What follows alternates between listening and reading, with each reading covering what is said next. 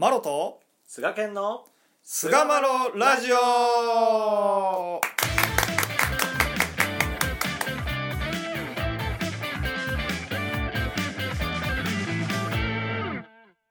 さあそれでは始まりました。第486回菅マロラジオ。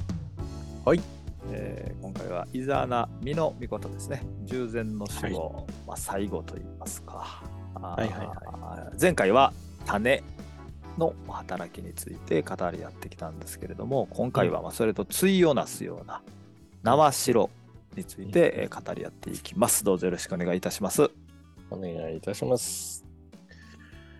えー、イザナアミの御子と、まあ、10番目ということですけども、はい。えー従前の死後の時分けの、まあ、一番最後ということですね。はい、えーまあ、早速、えー信者のしおりで、まあ、どのように言われているかということですけども、うんイザナミの御子と女ひな形縄代のりと、まあ、これは経典でも同じように、えーご説明されていて紅葉ではね、えーまあ、前回も同様人間未農地と世界にてのおことを分けてはい、説明してくださってますがうんうん人間ご創造の時女子のひな形及び縄代とおなり下され世界にては万物の縄代一切のご守護をなし下されます。とうん。いうように解き分けられてあります。うんはいうんまあ、種に対してでその種を受ける、えー場所、まあ、それが生え出るっていうところの、うん。お縄代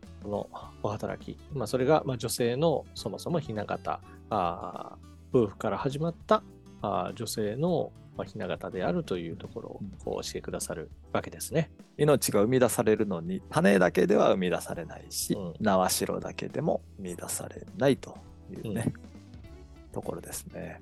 そうですね。うん。はい。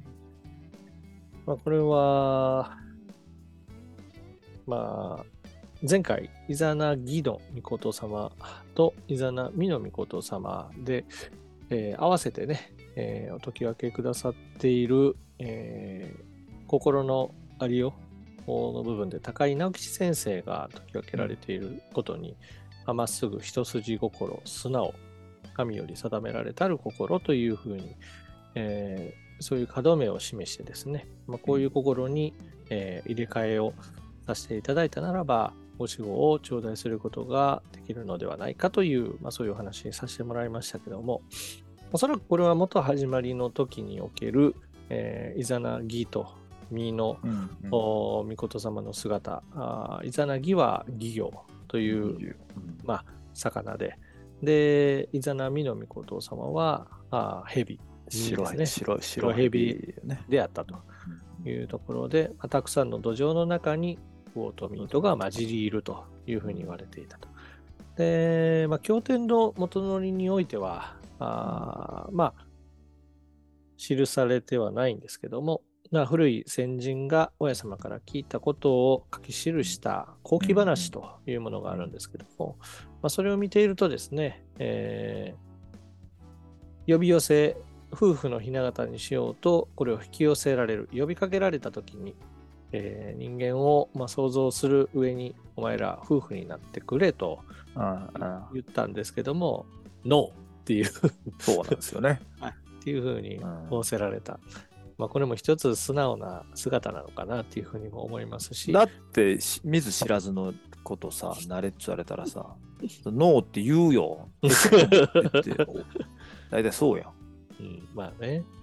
生み出す前はさやっぱそれはやっぱお親神としてさ菅健にラジオ始めようって言った時はやっぱ最初えっていうそのき見たことも聞いたこともないようなラジオえ？みたいな。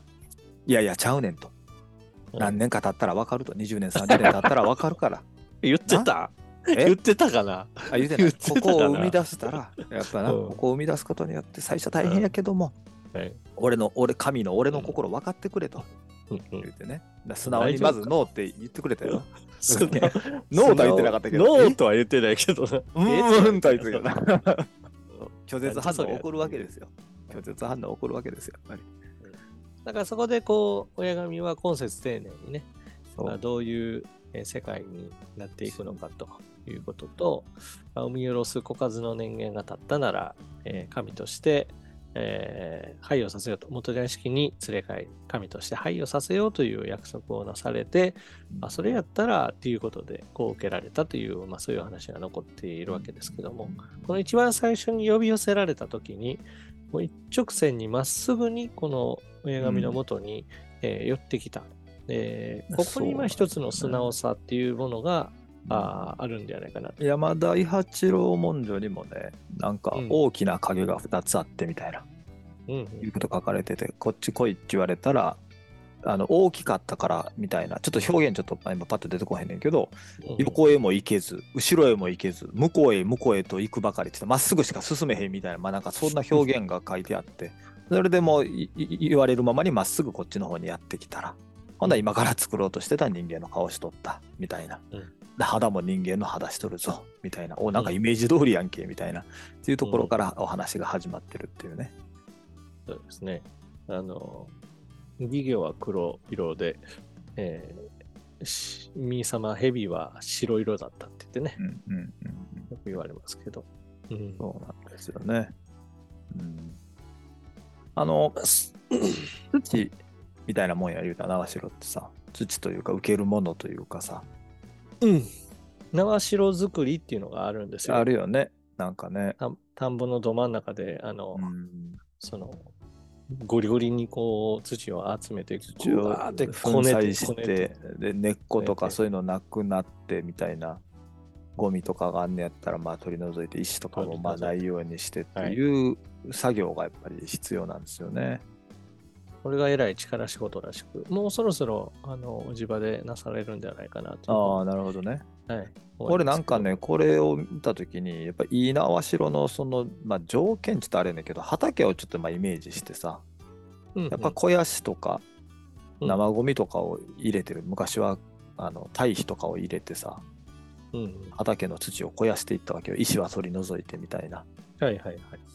だやっぱその、えーゴミとなるようなカスみたいなものを、やっぱりこう、神様の働きによってこう栄養に変えていって、肥えた土になっていく。で、種をまいたらしっかりとすくすくと大きな野菜が育つみたいな、まあ、なんかそんなイメージがあって、うん。それをちゃんと内包して消化して、あの、えー肥えた土になっていくっていう、まあ、ここがすごいなんか縄代としての心のあり方というか、やっぱこう嫌なこととかなんやゴミくずみたいに思うようなこともちゃんと自分でこう消化してやっていったら超えた心になっていって種まかれた時にいい縄代として働けるのかなっていう感じがなんかするんですよ僕。うん。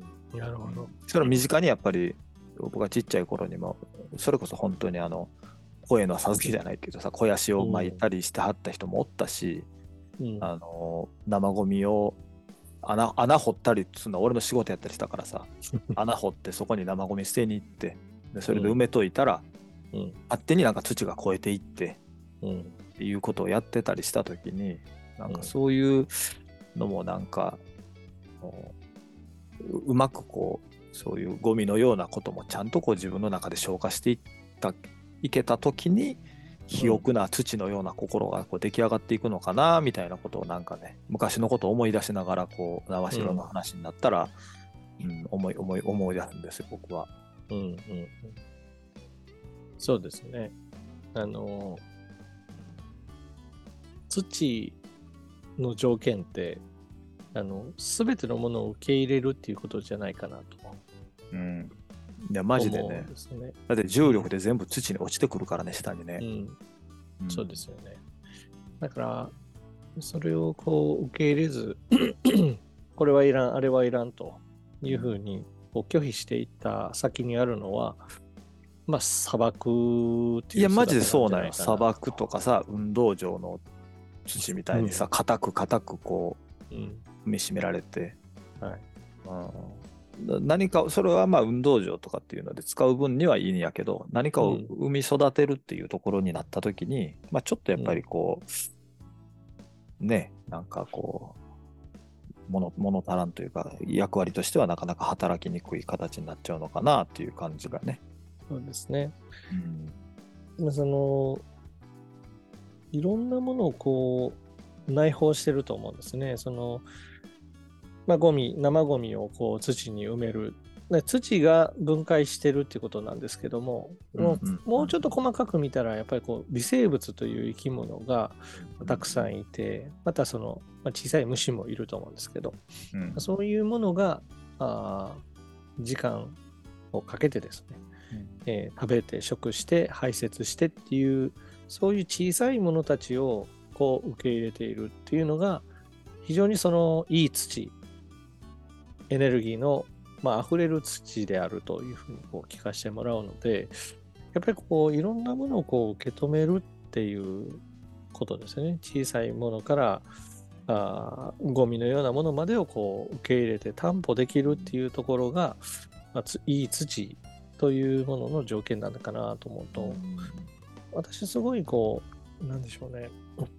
そこに一つの人間のありようっていうものの大切さが溢れてるんではないかなってうん思うんですよね。これはいらん、あれはいらんっていうことをこう割とこう自分の考えに基づいて私たちはこう取捨選択をするっていうことをやっていますけども、まあそれはそれでいいとしてもこうお見せいただく事柄っていうのは自分にやっぱ必要な事柄として神様がご用意してくださっていることしか基本的にはないので、うんですから、まあ、それをこう、受け止めていく。そしてそれをどうやったら消化できるかっていうところを考えながら歩んでいくっていうのを、こうイザナミの御事の縄代っていうのは教えてくれてるんじゃないかなと私は思ったりなんかしてるんですけどね。そうだね本当にねまあ海育てじゃないけどねやっぱり栄養を蓄えてっていうのは、俺はだからそこにいろんなことになってくることをちゃんと自分なりに消化せえへんかったら、うん。畑とかの姿を思い出したらさうん。生ゴミのまま置いてるだけやったら、うん。栄養にはならないわけでそれを上手にこう消化していくっていうのも、僕はやっぱりさらにこう超えた心うん。肥沃な心を作っていくためには自分の中でしっかり消化して我慢してとかじゃなくて消化して、うん。うんあのやっていくっていうことがやっぱり豊かな土になっていってそこに何か種をまかれた時に、うん。豊かな実りにこうつながっていくんじゃないかなというふうに考えてるんですよね。そうですね。まあでもほんまこう486回までこうやってきてさうんうん。俺本当に菅健のおかげですごいこう肥沃なこう大地になれたなっていう感じがするんですよ本当に。いろいろ消化してきて本当にありがたいなって。文脈で言うえ？ああ違う文脈。あれ、ま、ミスった？俺なんか。あれ？えー。ああれ？まあありがとうございます。あはれい、すいません。あれ？あれ？よいしょしていただいて。いやいやいや。あれ？これでよいしょってきあ気づいてないねなこれみたいな。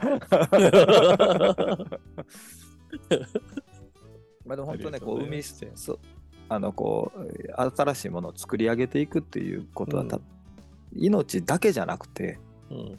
まあ、それこそ本当ね一つの何か行事を作っていくとかあうん。そういうことにも全て俺は通じていくんじゃないかなと思うんですよね。ね。人を育てていくっていうことに関してもさ、うん。全部あの神さんのこの人間創造の働きに照らし合わせながらそれを抽象化して、うんえーその現場に必要に具体化していくっていうことがうん。僕はやっぱりこうなるべくやろうとするしさ、うん。うん、それが大事なのかな。でもそれをなそれかそこから新しい芽が出てくるっていうのはやっぱりこのそれの大事な条件としては、まあ、良質な種と、うん。そして良質なこう縄代と、まあ、これがなかったらですね、うん。あの何にもならないというか、いや、本当そうですね。うん、ナムナムとね、こう宿し込みをなされて、二つ一つの働きで宿し込みがなされて、そうですよ。3年三月じっとね、その場で、えー子供の成長を待たれ、そして75日かけて産み下ろされたイザナミの御事さんは非常に、あのー、久深いなっていうふうに思いますね。久深いですよ、本当にね。まあ、これが魂の上から言うと、うん、我らそうがです。あー親と仰ぐ、ひな形の親と仰ぐ親様のお姿であったと。うん、その魂があーこの現世に生まれ出てきてくださって、うんそして、えー天理教の思想、教祖としてこうひな形を歩んでくださったあーその魂はイザナあー美の御事様であった。でイザナギの御事さんは全米様であったと、まあ、うんそういったところが親様の雛形とか元則とかが全てこうつながっていく、まあ、一つのこうお話としてなっていくのかなというところですね。そうですね。はいというところでイザナミの御事を終わりにいたします。はい。どうもありがとうございました。ありがとうございました。